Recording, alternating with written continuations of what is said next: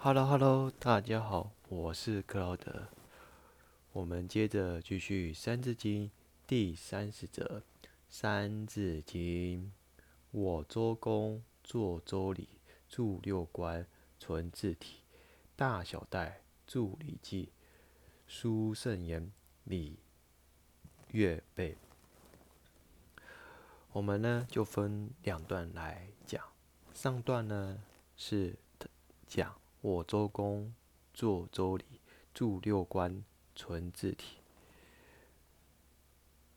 我们知道西出最有名的政治家周公，他做了一个周礼，他把我们的官僚体系分为六官，也就叫做六卿。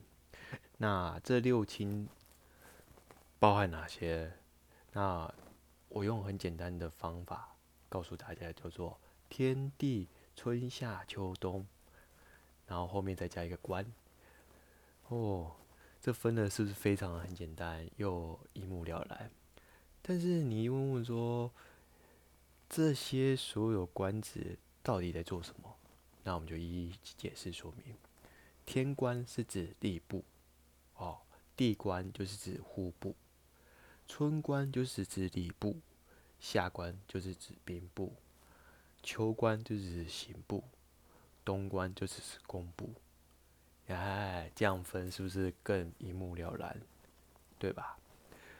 所以说喽，你看，周公他把所有的各司其职管理国家大政，有了这个基础之后，所有的历朝历历代都以他为做榜样。让我们有良好的政治典范。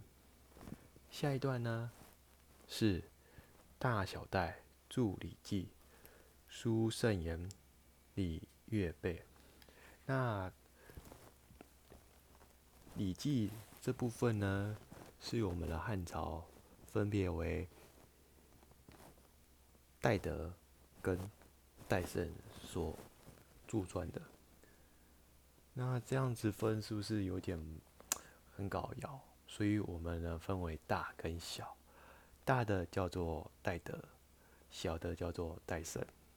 那戴德部分，他著撰了有八十五篇，但至今已经消失了。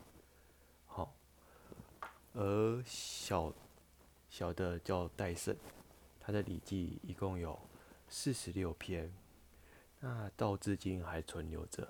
那后人又杜撰了三篇进去，所以合计一共有四十九篇。它里面的内容是非常详细，保留了古圣先贤的言语，还有所有的各个的节气、祭祀、大典的仪式，以及音符，通通写的一清二楚。让我们有了这些所有有关于祭典的部分的基础，从此之后，所有不管任何地方风俗文化都以它为标杆。